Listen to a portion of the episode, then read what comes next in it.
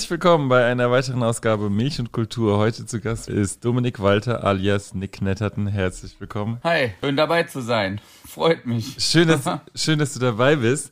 Was du so machst äh, in deinem Leben, das, darüber sprechen wir gleich. Diese Sendung geht immer los äh, mit einem Spiel, das heißt kurze Frage, kurze Antwort. Erste Frage, Bier oder Wein? Bier oder Wein, äh, würde ich sagen Wein. Diese Musik lief bei mir zuletzt zu Hause. Ähm, Antilopengang. Ich war als letztes in welchem Theaterstück? Boah, in welchem Theaterstück war ich? Das äh, wird schon etwas her sein. Ich habe mal so ein Stück gesehen, das war irgendwie was mit Bach und Breakdance. Aber das war ja eigentlich kein Theaterstück.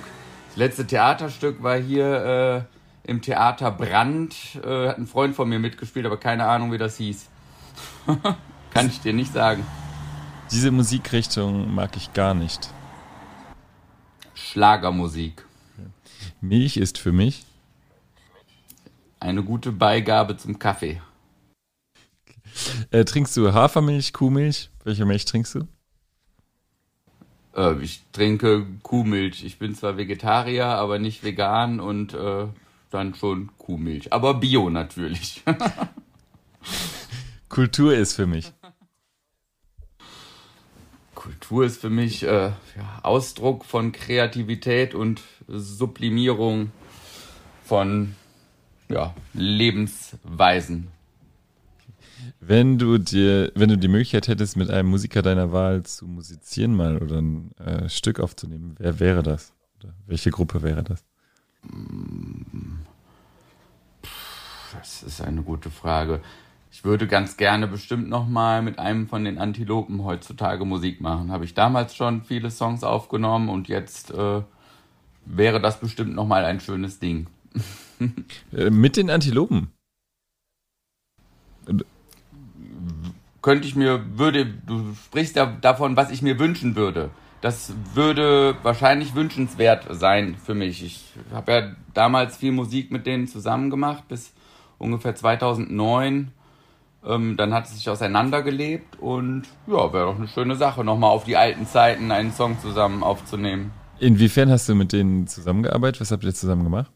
Ähm, es gab früher so einen Zusammenschluss von Musikern, die, das nannte sich Hip-Hop-Partisan. Das war so um 2002, 2003 hat sich das gegründet.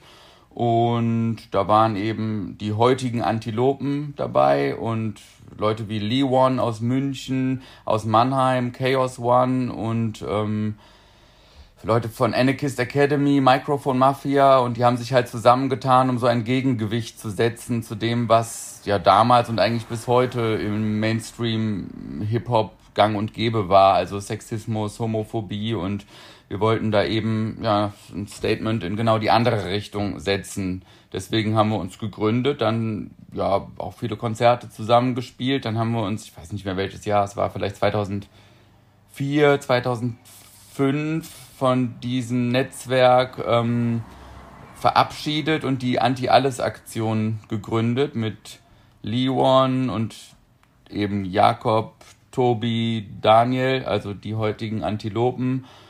Mm, und darüber wurden auch viele Konzerte organisiert, viele Songs zusammen aufgenommen und hier der Tobi und der Daniel, die kommen ja ursprünglich auch aus Aachen. Das waren einfach auch richtig gute Freunde zu der Zeit bis es sich dann irgendwann ähm, zerschlagen hat und die ihren Weg gegangen sind. Irgendwann später ist ja Jakob Nemesis verstorben und ja, oder hat sich suizidiert, wonach ja dann der Hype um die Antilopen ziemlich losging und ich mein Süppchen hier mit meiner Family und als Psychotherapeut weiter gebacken habe und ja, natürlich trotzdem immer Musik gemacht habe, aber nicht auf so einem Level.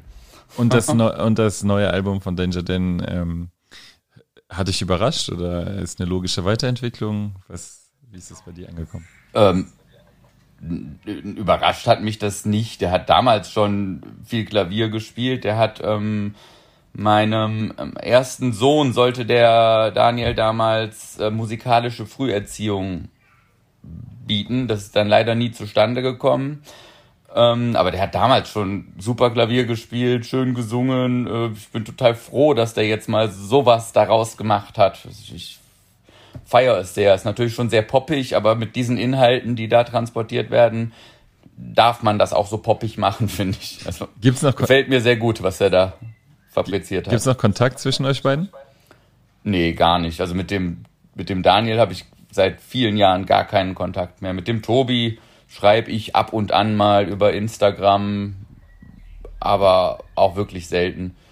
Ich wurde ja letztens, ähm, schon ein paar Monate her, in irgendeiner Doku von denen, wo es um Aachen ging, zum ähm, Ehrenbürger oder Hip-Hops Ehrenbürger von Aachen ernannt oder sowas. Da habe ich mich gefreut, dass da nochmal was aus deren Richtung kam. So, es war ein, eine Respektzollung sozusagen. Ne?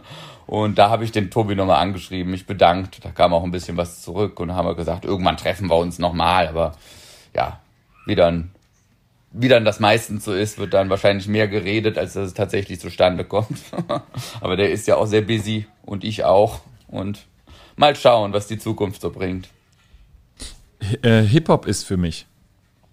Lebenswelt, Lebenskultur, Ausdrucksform von allem, was ich in mir trage und ja, schon von Kindheit an eigentlich das, was ich nutze, um irgendwie überhaupt klarzukommen. Also ich habe mit, mit elf angefangen, Texte zu schreiben und zu freestylen und irgendwann äh, mit 13, 14 angefangen, Graffiti zu malen. Hat mich viele Jahre lang begleitet. Äh, mittlerweile male ich kein Graffiti mehr, aber mache halt noch immer Freestyle-Rap und schreibe Texte. Und das ist bis heute einfach ein unglaublich wichtiger Ausgleich auch zu allem anderen, was ich so tue. Mein Job, meine Familie und der ganze Stress, den wir als Menschen ja alle irgendwo erleben, kann da in positive Energie umgewandelt werden durch die verschiedensten Ausdrucksformen, also Graffiti, Breakdance, Rap, DJing, Beatboxing, alles Mögliche. Super Sache, nicht nur für die Jugend, auch für mich als alten Sack. ich bin auch auf dich gestoßen auf Instagram und äh, was mich beeindruckt hat, ist, dass du, du machst ja quasi ähm, täglichen äh, Freestyle-Rap. Also es gibt äh, täglich einen Freestyle-Rap von dir zu unterschiedlichsten Themen. Man sieht dich dann am Tisch manchmal beim Essen, äh, im Auto, in den unterschiedlichsten Alltagssituationen und es gibt dann einen Rap, der ist meistens so 30 Sekunden lang. Wie kommst du dazu, dass du äh, sagst, das, das will ich machen. Jeden Tag auf Instagram präsent sein und ähm, ein Freestyle-Rap präsentieren. Ähm, der Freestyle-Rap ist meistens eine Minute lang. Ja, also eine knappe kürzer. Minute. Mhm. Ähm, das liegt an dem Instagram-Format, weil wenn man das länger macht, dann ja, wird das vom Algorithmus nicht so transportiert. Deswegen die Länge. Ähm, ich freestyle halt, wie ich eben schon gesagt habe, mein Leben lang schon täglich. Also seit jetzt äh, dieses Jahr genau 30 Jahre. Genau, seit diesem Jahr äh, genau 30 Jahre. Beim Autofahren, wenn ich alleine bin, Freestyle vor mich hin und ähm, der Unterschied ist, dass ich das jetzt seit einem halben Jahr auf Video aufnehme und ins Internet stelle. Ähm, die Motivation ist ein bisschen auch aus der Pandemie entstanden, dass natürlich keine Konzerte möglich waren. Jetzt fängt es ja langsam wieder an, aber jetzt gerade um die Zeit, als ich damit begonnen habe, ähm, ging halt gar nichts. Wir konnten nicht mal proben und äh, ja, ich, für mich ist auch ähm, beim Musikmachen nicht, also einerseits dieses Flow-Gefühl, überhaupt diesen kreativen Schaffensprozess laufen zu lassen, wichtig, aber natürlich ist für mich auch irgendwie der Kontakt mit einem Publikum, also das, das Feedback wichtig ich habe immer das Gefühl, Kunst will auch gesehen werden oder gehört werden. Und ähm, ich hatte vorher ähm, zum äh, Ende 2020 kurz hintereinander zwei kritische Songs ähm, zu dieser ganzen Querdenker-Bewegung veröffentlicht und habe dann da jeden Tag irgendwelche langweiligen Fotos gepostet, nur um diesen Song halt zu promoten, wo dann mir ähm, ein Bekannter, Warren aus München, die Rückmeldung gegeben hat, dass das irgendwann auch ziemlich langweilig ist, wenn ich da irgendwelche geilen Fotos von mir poste. So, und ich bin ja kein, ich will ja kein Model sein oder sowas, was sich besonders schön ins Internet stellt, sondern mir geht's um die Promo meiner eigenen Mucke. Und ähm, dann habe ich überlegt, was kann man denn mit so einem Instagram-Account sonst machen? So, ich bin ja eigentlich nicht so die ich bin ja schon was älter, wie ich eben gesagt habe, so Ü40 und das ist nicht so mein Ding, dieses ganze Internet-Ding und habe ich überlegt, wie kann ich das kreativ nutzen? Was kann ich denn? Was mache ich eh? Freestyle-Rap, okay, ich glaube, das kann ich ganz gut und ja, so ist das entstanden und es ist für mich mittlerweile auch eine Challenge. Ich nehme immer einen Tag vorher auf, in der Mittagspause, in meiner Praxis. Ähm, ist dann so ein Baustein, was Essen, Meditation und eine Minute Freestylen und ja, entspannt irgendwie den Tag und manchmal ist es ziemlicher Quatsch. Da geht es nur um Flows und Reimtechnik und ähm, manchmal möchte ich aber auch Statements setzen. Also heute ging es da um diese Geschichte in München, wo das Stadion genau. UEFA-Gedöns, wo es in Regenbogenfarben leuchten sollte und dann aus politischen Gründen doch nicht. Dann irgendwelche CDU-Politiker, die ähm, Ungarn kritisiert haben aufgrund dieser Homophobie-Gesetze. Und das ist so eine Doppelmoral, die da irgendwie, ja, so eine fadenscheinige Doppelmoral, die mich ziemlich geärgert hat, weshalb ich da heute ein Statement gegen gesetzt habe und in den letzten Tagen, wie du gerade angesprochen hast, eben mehrere ähm, Freestyles über diese Missbrauchsdebatte, die im Moment im, im deutschen Rap ja zirkuliert, was eigentlich nicht besonders überraschend ist bei den Texten, die viele Leute da propagieren, aber äh, ja, trotzdem nicht weniger erschreckend und schrecklich ist, was Menschen so tun. Und auch das ist ja nur ein Querschnitt der Gesamtgesellschaft. Du hast gerade schon gesagt, äh, mit elf hast du angefangen. Wir kommen gleich nochmal zu den Themen, über die du, über die du rappst. Ähm, was waren das für Texte? Wie kann ich mir das vorstellen, die du geschrieben hast? Und wie hat sich das dann weiterentwickelt zu einer musikalischen Karriere bei dir? Ähm, mein allererster Text war tatsächlich äh, ebenfalls ein Statement gegen Rassismus und ähm, der ging irgendwie so, ähm, Lampen, Lampenfieber haben wir jetzt, haben wir morgen, doch das macht uns keine Sorgen. Wir wollen uns unterhalten über rechte Gestalten und andere Gewalten und so weiter. Könnte ich jetzt, ich kann den teilweise noch immer auswendig, wirklich. Das war mein allererster Text und ich habe damals in so einer ja, Kinderband ähm, gespielt. Da habe ich so ein bisschen Keyboard gespielt. Ich, ich konnte nie Keyboard spielen, habe da einfach Tasten gedrückt und war aber viel froher, wenn ich am Mikrofon stehen konnte. Und wir haben auch ähm, Songs gecovert, so von Rage Against the Machine und Co. Und ähm, ja, unter anderem diesen ersten Text von mir auch. Wir haben den sogar im Studio aufgenommen. Habe ich leider nicht mehr diese Aufnahmen, aber ähm, schon damals war es so eine, ja, kinderhafte, infantile politische Motivation. Das war ja damals eine schlimme Zeit, wo auch in so Asylantenheime gebrannt haben, in Solingen und ich weiß gar nicht mehr, wo es noch war. Ähm, ja, es hat mich beschäftigt und so ist das dann entstanden. Ähm, wie, hast du, wie hast du gemerkt, dass du auch über Themen rappen willst, die über sag ich mal, Alltägliches hinausgehen, dass du politische Statements setzen möchtest? So also, wie ich das raushöre, war das ja schon relativ früh klar. Ähm, wie hast du das gemerkt, dass das was ist, was dich, äh, was in deinen Texten verhandelt werden soll? Ähm, also einen wirklichen Aha-Moment gab es nicht. Ich habe immer über das gerappt, was mir gerade im Kopf rumgegeistert ist. Und es war auch, äh, also diese Anfangsphase ähm, war, was ich gerade beschrieben habe, dieser Antifa-Song. Es gab später auch in meiner Jugend äh, eine wilde Sturm- und Drangzeit, wo ich auch viele Songs gemacht habe, ähm, äh, wo ich sicherlich heute nicht mehr hinterstehe. Also im, in meinem jugendlichen Leichtsinn bestimmt auch viel sexistischen Scheiß da geredet und als ich so 22, 23 war, also so zumindest äh, die harte Pubertät langsam hinter mich ließ, ähm, fing ich dann auch wieder an, mir ein bisschen mehr Gedanken über gesellschaftskritische Themen und äh, mein Standing in dieser Welt und was ich überhaupt auch mit dieser Musik ausdrücken möchte zu machen. Und das war dann auch diese Zeit, als diese Hip-Hop-Partisanen Bewegung ins Rollen kam. Und ja, da war ich eben auch in einem Umfeld und von Menschen umgeben, die ein ähnliches Anliegen hatten wie ich. Und da war es dann gar keine Frage mehr, einfach wieder über das zu rappen, was mir durch den Kopf gegeistert ist. Aber das waren dann ja zum Glück ein bisschen aufgeklärtere, emanzipiertere Themen als die Jahre zuvor. war, war das für dich immer klar, dass das auch quasi eine, eine, Nebentätigkeit ist und dass du auf jeden Fall auch einen Beruf haben willst, äh, der nichts mit Musik zu tun hat oder der unabhängig davon den Auskommen sichert und dass du da vielleicht dadurch mehr Möglichkeiten hast, eigene Sachen Musik, also eigene Musiksachen zu machen, vielleicht mehr finanzielle Freiheit sogar, oder hast du damit auch mal mit dem, hast du mit dem Gedanken gespielt, auch zu sagen, mach nur Musik?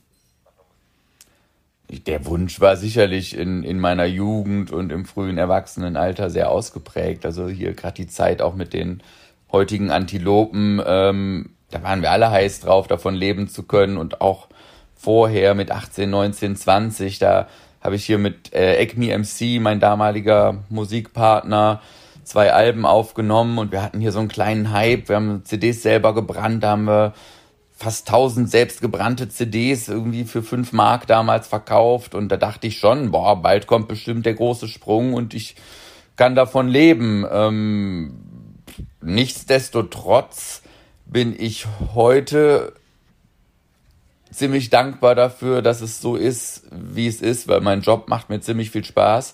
Ich kann immer noch Musik machen und dann kommt der Faktor rein, den du gerade angesprochen hast. Ich habe äh, keine mh, hm, Enge. Also ich kann einfach das machen, was ich will. Ich kann jeden Tag einfach eine Minute Freestyle hinrotzen. Wenn ich jetzt irgendwie davon leben müsste, müsste ich mir wahrscheinlich viel mehr Gedanken darüber machen, wie wirkt das? Ist das Video gut genug? Oh, äh, ah nee, das ist nicht hundertprozentig on point, müsste ich nochmal neu aufnehmen. Ach nee, der Reim ist ja scheiße. Und so rotze ich das einfach hin, bringe es raus und wem es gefällt, dem gefällt's und wem nicht, dem halt nicht. So. du hast gesagt, du bist Psychotherapeut, stimmt das? Genau, ich bin Psychotherapeut für Kinder und Jugendliche. Was ist das Schönste an deinem Job und was ist das Nervigste an deinem Job? Das Schönste, äh, das habe ich gestern noch meinem Sohn versucht zu erklären, das Schönste an meinem Job ist, äh, mit anderen Menschen in so einen geistigen Flow zu kommen, wo man im Prinzip was Drittes erschafft. Also so was ähnliches wie wir jetzt machen, nur halt noch viel, viel deeper. Also zwei Menschen, die sich begegnen oder noch mehr. Ich mache viele Gruppentherapien, wo teilweise bis zu neun PatientInnen dann im Raum sitzen, plus mich und die Kommunikation, alle achten auf einen, da wird was gesagt, das löst wieder wie ein Dominoeffekt bei dem anderen etwas aus, was ein Gefühl zum Vorschein bringt. Das ist so, also unglaublich, jeden Tag aufs Neue das zu beobachten und Teil davon zu sein und auch irgendwie mittlerweile zu spüren, ähm, äh, ja, welche Unterstützung ich bieten kann, damit ähm, neue Inhalte, neue Gefühle entdeckt werden können. Und das ja, ist unglaublich kostbar. Was ist das Nervigste daran? Ähm, es gibt schon ähm, es, ja, es gibt sehr spannende Sitzungen und es gibt aber auch Sitzungen, die einfach auch sehr, sehr zäh und anstrengend sind und ähm, wenn ähm, mehrere solche Sitzungen hintereinander sind, dann ist das schon auch ähm, nervig. So, und äh, was sonst noch nervig ist, ist das drumherum, würde ich sagen. Also Berichte schreiben, Orga-Arbeit, ähm, ja, dieser ganze Bürokram, wo mich aber zum Glück netterweise meine liebe Frau Johanna sehr bei unterstützt. Du hast gerade auch bei der Beschreibung deines Berufes äh, den Begriff Flow verwendet, der ja auch wahrscheinlich im Hip-Hop und im Rap eine große Rolle spielt. Ist das ein Thema, was dich im Leben beschäftigt, einen Flow zu haben, oder ist das was, was dir, mm, was dir viel bedeutet im Leben oder dir gut tut? Ja, ist im Prinzip das Lebenselixier in allen Bereichen, ne? sei es jetzt im, im Job, sei es bei der Musik, sei es in der Meditation. Also wenn ich, wenn ich im Flow bin, dann passt es, dann, dann brauche ich auch mir keine großen Gedanken machen. Das ist wie beim Freestyle, dann kommt es irgendwie zusammen. Ich, ich beschreibe auch ähm, ähm, meinen, meinen Freunden, wenn ich über meine Arbeit spreche, das oft als also äh, mit einer Metapher des Freestyle-Raps, dass es halt ist, ich öffne mich einfach, ich brauche mir keine Gedanken vorher zu machen, sondern gehe da einfach rein, weiß, dass ich das mittlerweile auch zumindest ausreichend gut kann und mach mich locker, fang an und es float einfach, wenn es float, jetzt außer diese Sitzung, die ich eben thematisiert habe. Und ich glaube, äh, dass das auch was ist, was ich am liebsten meinen PatientInnen gerne näher bringen würde, dass das das Lebenselixier ist, ein Leben im Flow zu verbringen. wie, wie kann ich mir jetzt vorstellen, wie so ein äh, Freestyle-Rap bei dir, ähm, wie der entsteht? Sitzt, wachst du morgens auf, liest in der Zeitung, äh, ärgerst dich über ein Thema und sagst, äh, dazu werde ich, ein, äh, werd ich einen Rap machen und dann suchst du dir Keyword, Keywords raus, die du, äh, um die du rum dann quasi deinen Rap baust oder wie kann ich mir das vorstellen? Magst du mal einen Einblick geben in deinen, dein ja, ich, ich, ich kann es versuchen, weil, weil so ist es gar nicht, ne? äh, ist es tatsächlich nicht. Also es gibt ähm, in der Regel, was ich ja anfangs schon meinte, die meisten oder viele dieser Freestyles äh, sind ja inhaltlicher Blödsinn. Ne? Das, das ist einfach, da fange ich an und es geht um Reime und außer, außer Der, außer ähm, der über Mädchenkultur, ne? Der natürlich nicht, der ist voll deep. Nee, Wie sollte es auch deep. anders sein? und da ist es natürlich so, wenn ich dann sowas habe, dann habe ich ein Schlagwort Milch und Kultur und dann fallen mir irgendwelche Reime dazu ein. Oder jetzt auch mit dieser ähm, äh, ähm, Deutschrap MeToo-Geschichte, äh, dann bei einem Freestyle wollte ich dann genau dieses Wort Deutschrap MeToo verwenden, aber dann überlege ich mir nicht vorher die Reime, sondern weiß, ah ja, das soll irgendwann vorkommen und dann fange ich an und es kommt irgendwie zusammen. Also das ist so, ich kann es nicht, das ist schwer zu erklären. Es ist nicht wirklich eine Visualisierung, aber ich benutze es mal als Metapher, als wenn ich so einen Raum vor mir hätte, wo einfach unglaublich viele Worte zur Verfügung stehen und ich brauche nur noch die raussuchen, die irgendwie zusammenpassen, also wie so ein Baukastensystem. So ist so, ich habe schon so viele Reime in meinem Leben benutzt, dass die irgendwo in meinem Geist vorhanden zu sein scheinen und die kann ich einfach neu aneinander puzzeln, aber nicht indem ich mir das vorher wirklich überlege, sondern das das ist halt dieser Flow, das kommt einfach zusammen. Da brauche ich ich fange an und es fluppt.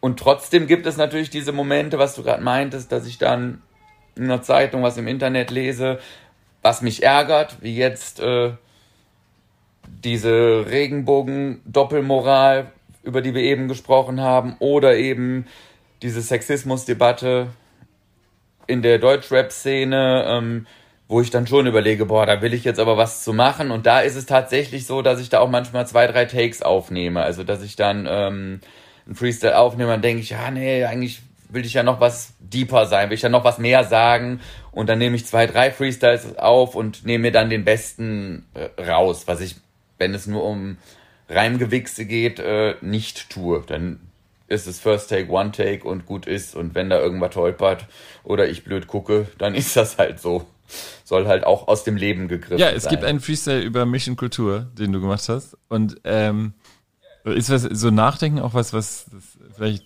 kaputt machen kann? Also wenn das zu verkopft ist, ist das was, wovor du dich auch, äh, oder wogegen du dich wehrst? So, beim Freestyle? Ja, dagegen wehren würde ich nicht sagen, weil dann würde ich mich ja wieder verkrampfen, sondern ich entspanne mich einfach, äh, um nicht zu viel nachzudenken, weil es tatsächlich ähm, den Flow behindert, mhm. weil es kommt ja, also ich weiß nicht genau, woher es kommt. Es kommt irgendwo aus meinem Geist und nicht ausschließlich kognitiv. Also sobald ich anfange, zu viel darüber nachzudenken, ähm, komme ich ins Stolpern, dann fällt mir genau der Reim, den ich vielleicht benutzen könnte, eben nicht ein und Nö, es geht eher davon, darum, sich ein bisschen ähm, davon zu befreien, das kognitiv packen zu wollen. Also auch Vertrauen ist eine wichtige Sache dabei. Vertrauen, dass das schon klappen wird. Und so, ich, ich habe ja, wo wir eben drüber gesprochen haben, ähm, ich bin da nicht finanziell drauf angewiesen. Also im Gegenteil, ich habe da finanziell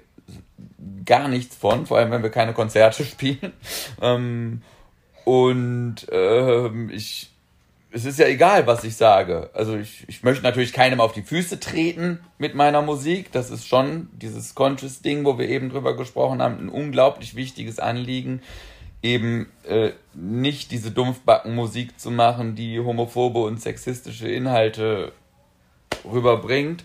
Aber ansonsten äh, ist es ja meine Sache, was ich da sage. Und wenn das nur zehn Leuten gefällt, ähm, sind es immerhin zehn Leute, denen das gefällt. Und wenn es 100 Leuten gefällt, sind es 100 Leute. Es ist ich wollte gerade sagen, also egal ist es ja nicht, weil es gibt ja Leute, die, die das hören und die wahrscheinlich das auch äh, gerne hören. Und du bist einfach sehr frei in dem, was du machst. Und das ist was, was dir auch, dich auch glücklich macht in dem Kontext. Genau, aber ich würde mich eben, natürlich ist es nicht egal, nur würde ich mich nicht ähm, verbiegen. Also ich nehme immer gerne Anreize auf, zum Beispiel. Ähm, gibt es äh, hier in Aachen, ich glaube, das gibt es auch deutschlandweit, so eine Organisation, ich glaube, dass das junge Frauen sind, die dahinter stecken, die nennen sich Catcalls, Catcalls of Aachen, die ähm, ähm, schreiben äh, mit Kreide, glaube ich, auf den äh, Boden an bestimmten Stellen Sprüche, die denen übergriffigerweise gemacht wurden. Also sowas wie ähm, äh, geile Arsch, du Nutte oder sowas. Steht dann da manchmal an den Böden und die haben eben auch eine Instagram-Seite und die haben mich äh, gefragt, ob ich nicht einen Freestyle zu diesem Übergriffsthema machen möchte. Und solche Anregungen nehme ich unglaublich gerne an, aber wenn jetzt einer mich fragen würde, ob ich zu einem Thema, wo ich überhaupt keinen Bock drauf habe, was machen würde, würde ich das auch ablehnen, auch wenn ich dadurch potenzielle Hörer vielleicht bekommen würde. Also es ist ja schön, ich bin ja in einer guten Position, ich brauche mich nicht verbiegen. Wie ist es in der Arbeit? Kann ich mir das vorstellen? Ähm, der ähm, rappende Psycho Kinder-Jugend-Psychotherapeut, äh, der auch ab und zu mal seine Kinder so mitnimmt und motiviert und in den Flow versetzt? Und die motiviert auch selber zu rappen? Ähm, wie meinst du das jetzt? Ob ich die, ob ich. Oder machst du dann Cut? Äh, ob ich die äh, Kinder du, in der. Du begegnest ja in der Therapie motiviere zu rappen? Oder was meinst du genau? Sag mal, sag mal, in der Arbeit, das ist ja, das ist ja ein Stück wahrscheinlich auch dein Wesen. Also inwiefern du die Musik quasi auch oder dieses Rappen, dieses Flowgefühl auch einbaust in deine, äh, sagen wir mal, professionelle Arbeit, um Kinder zu motivieren oder um Kinder, um eine Beziehung zu Kindern aufzubauen, vielleicht. Oder ist das, sind das zwei völlig verschiedene Themen? Bist du da, möchtest du das auch gar nicht so da reinbringen in deine Arbeit? Ähm, also es ist so, ich bin ähm, vom Grundberuf her Sozialpädagoge und habe später die Kinder- und Jugendlichen-Psychotherapie-Ausbildung gemacht. Und ich habe äh, ja, nicht 10, 15 Jahre lang als Sozialpädagoge ambulante Betreuungen gemacht. Und da habe ich viel mehr diese ganze Rap-Sache einfließen lassen. Also auch teilweise äh, wirklich bei jedem Termin neue Texte geschrieben, ins Studio gefahren äh, kleine Konzerte organisiert. Ähm, und ich habe auch mit meiner Frau Johanna zusammen viele Rap-Workshops über viele Jahre gemacht. In Jugendzentren, in Schulen sind wir gefahren, nicht nur in Aachen, auch bis nach Köln und so weiter. Und ähm, da war das viel, viel mehr mit der Arbeit verflochten. Ähm, jetzt als Therapeut in meiner Praxis äh, fließt mehr diese, was wir eben meinten, diese Einstellung, also dieses im Flow sein da ein, als dass ich jetzt wirklich mit den Kids da Musik machen würde. Wobei es nicht ausgeschlossen ist, Einzelne, die von sich was mitbringen. Wenn jetzt jemand, hatte ich schon mal jemanden, der dann auch selber ähm, gerappt hat, da offenbar ich mich dann natürlich auch, dass ich das auch mache und dann haben wir da auch zusammen gefreestylt, einen Text geschrieben, aber nur wenn es passt und ich nehme mir das jetzt nicht ähm, per se, um es jemandem überzustülpen, sondern ich orientiere mich ja an meinem Gegenüber, ähm, was da geboren werden kann und biete Hilfestellung zu dem, was geboren werden kann. Ähm, wobei es ja kein Geheimnis ist, dass ich diese Rap-Musik mache und viele von den Kids und Jugendlichen wissen das auch. Da braucht man ja nur mal meinen Namen googeln und dann sieht man sofort Nick Knatterton und hören sich dann auch manche meine Lieder an, manche geben mir Feedback, manche sprechen da nie drüber, manche Eltern sogar. Ich habe ja auch Elterngespräche, die dann äh, sagen so, ah, ich habe da einen Artikel über sie in der Zeitung gelesen, wusste ich ja gar nicht, dass sie auch Musik machen und aber in den allermeisten Fällen, also ist, kommt es sehr positiv an, beziehungsweise ich hatte bisher noch keine Rückmeldung, dass es irgendwas Negatives ausgelöst hätte. Ein bekannter Song von dir, der schon etwas älter ist, heißt Sozialarbeiter im Sonnenschein. Ist das richtig? Genau. Dein Erfolg oder der, der mit den meisten Klicks auf YouTube. Worum geht's da in dem Song? Ähm, der Refrain ist ja äh, im Prinzip sehr ironisch gehalten, wo ich darüber rede, ähm, ja, Sozialarbeiter im Sonnenschein, ich habe keine Aggressionen. Und ich, Freizeitpädagoge, ne? Genau, und ich rappe ja ähm, über den Alltag ähm, der ambulanten Jugendhilfe. Als ich den Song geschrieben habe, war das noch mein Hauptjob und ähm, ja, was wir da die ganze Zeit alles machen, die Gespräche mit den Kindern, Hilfeplangespräche, ähm, Freizeitpädagogische Aktivitäten, Supervision und ähm, schon ziemlich stressiger Alltag und Selbstverständlich machen wir das alles frei von Aggressionen und sind völlig gute Menschen, die immer nur gut gelaunt sind und diese Ambivalenz, ähm, ja, die da möglicherweise oft vielleicht gefordert wird, wollte ich dann damit widerspiegeln. Den spiele ich heute noch echt gerne, den Song. Das ist immer noch äh, immer ähm, das ist immer noch ähm, bis heute unser Abschlusssong. Wenn wir Konzerte spielen, ist das immer das letzte Lied und das ist ja schon uralt. Ich weiß nicht, von wann das ist, genau. Bestimmt schon fast zehn Jahre alt oder so. Ähm, ja, der ist immer noch mitreißend. Die ganze Band spielt den gerne. Macht gute Laune. Und in einem Song hast du dich auch der Querdenker-Bewegung, äh, sag ich mal, bemächtigt, diese angenommen in dem Song Aluhut. Ist das richtig? Oh ja, das war aber lange, das ist richtig, das war aber lange ähm, vor dieser ganzen Verschwörungstheorien. Verschwörungstheorien eher, ne? Genau, das ist eine Thematik, die äh, mich schon unglaublich lange beschäftigt, weil ich auch ähm, ja teilweise Leute aus meinem Bekanntenkreis ähm, hatte oder habe, ähm, die völlig verrückte Dinge glauben, dass Chemtrails die Menschen vergiften und pipapo und wo ich mir dann einerseits um diese Menschen auch große Sorgen gemacht habe oder mache, ähm, aber eben auch um das, ja, was damit ausgedrückt wird, so eine sehr befremdliche Sicht auf die Welt und auf diese Gefahren, habe ich mit diesem Song hingewiesen. Ich weiß, der ist ja auch schon vier Jahre alt oder sowas. Ist immer schwer rückblickend zu sagen. Es gibt noch einen älteren Song, der heißt ähm, Warum machen wir so weiter? Der ist, äh, ja, ich glaube, auf dem Album, wo das Sozialarbeiterlied drauf ist.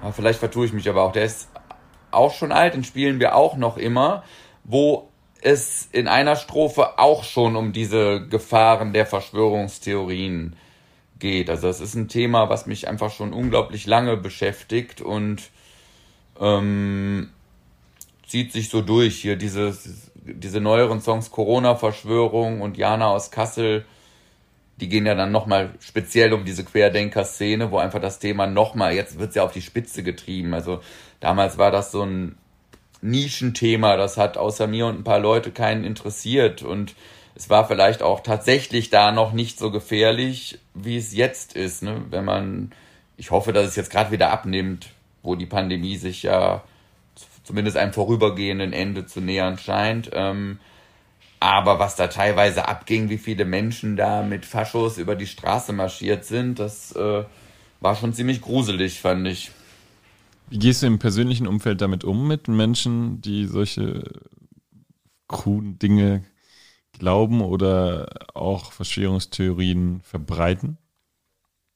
Ähm, also ich bin immer offen für Gespräche, wobei ich das Gefühl habe, dass Menschen, die da schon tief drin stecken, oder ich habe die Erfahrung gemacht, dass Menschen, die da schon tief drin stecken, ähm, auch schwer mit Argumenten zu überzeugen sind, sondern im Gegenteil oft ähm, so ausgefeilte Gegenargumente haben, dass ich da in der Argumentation auch gar nicht mehr mitkomme. So, ich bin jetzt kein Politikwissenschaftler, ich mache da mehr ähm, ja, äh, linke Politik vom Herzen her, als dass ich das wirklich alles in der Tiefe mit Argumenten ähm, belegen könnte. Da hat mich auch ein, ein Freund von mir schon mal kritisiert für den Song ähm, Corona-Verschwörung, weil ich da mit dem Wort Antisemitismus und struktureller Antisemitismus ähm, immer wieder ja spiele und meine Tochter da mitgesungen hat und ähm, der Freund, der mich kritisiert hat, der kennt sich halt unglaublich gut aus mit Antisemitismus und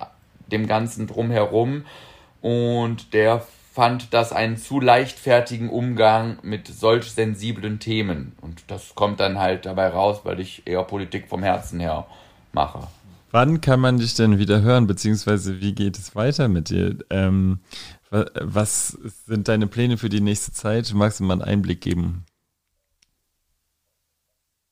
Also gerade heute ähm, ist ein neuer Song und ein Video rausgekommen, beziehungsweise das Video kommt jetzt gleich raus. Ja, jetzt hören die Hörer das natürlich nicht in Echtzeit, die, die unseren Podcast hier hören, aber heute ist der 25. Juni und da erscheint ein Song äh, mit dem Regudi Orchestra und äh, James Mom und das ist äh, ein äh, Experiment sozusagen, weil das ist keine Rapmusik, sondern das ist ähm, ja so Pop-Rock oder Ska-Punk oder ich kenne mich in diesen Genres nicht so aus. Die haben mich gefragt, ob ich da mitmachen könnte und ich habe da einen Rap-Part auf diesem Pop-Rock, Ska-Punk-Lied. Es geht um das Thema Zeit und ähm, ja, das ist so das, was jetzt ganz aktuell los ist. Fand ich einfach mal witzig, auch was anderes zu machen. Ähm, und wir fangen jetzt gerade mit der Band auch wieder an zu proben seit zwei, drei Wochen. Da mache ich ja auch keine klassische Rap-Musik. Also ich rappe schon, aber wir machen halt viel ähm, Reggae-Sachen, ähm, auch so mit bisschen Ska-Einflüssen, auch Jazz-Rock-Elemente, also einfach ein buntes Mix-Ding.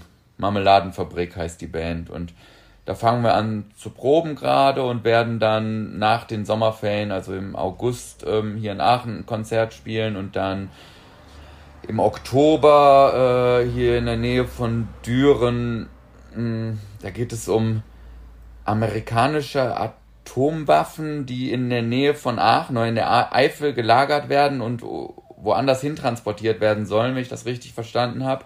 Und da ist eben da eine Demonstration gegen wo wir dann ein Konzert spielen können. Das sind so die nächsten Sachen und ansonsten mache ich hier meine Freestyle-Geschichte weiter und jeden Tag eine Minute Freestyle bei Instagram und wenn mir Ideen für neue Songs kommen, nehme ich neue Songs auf, aber da habe ich auch gar keinen Druck mit.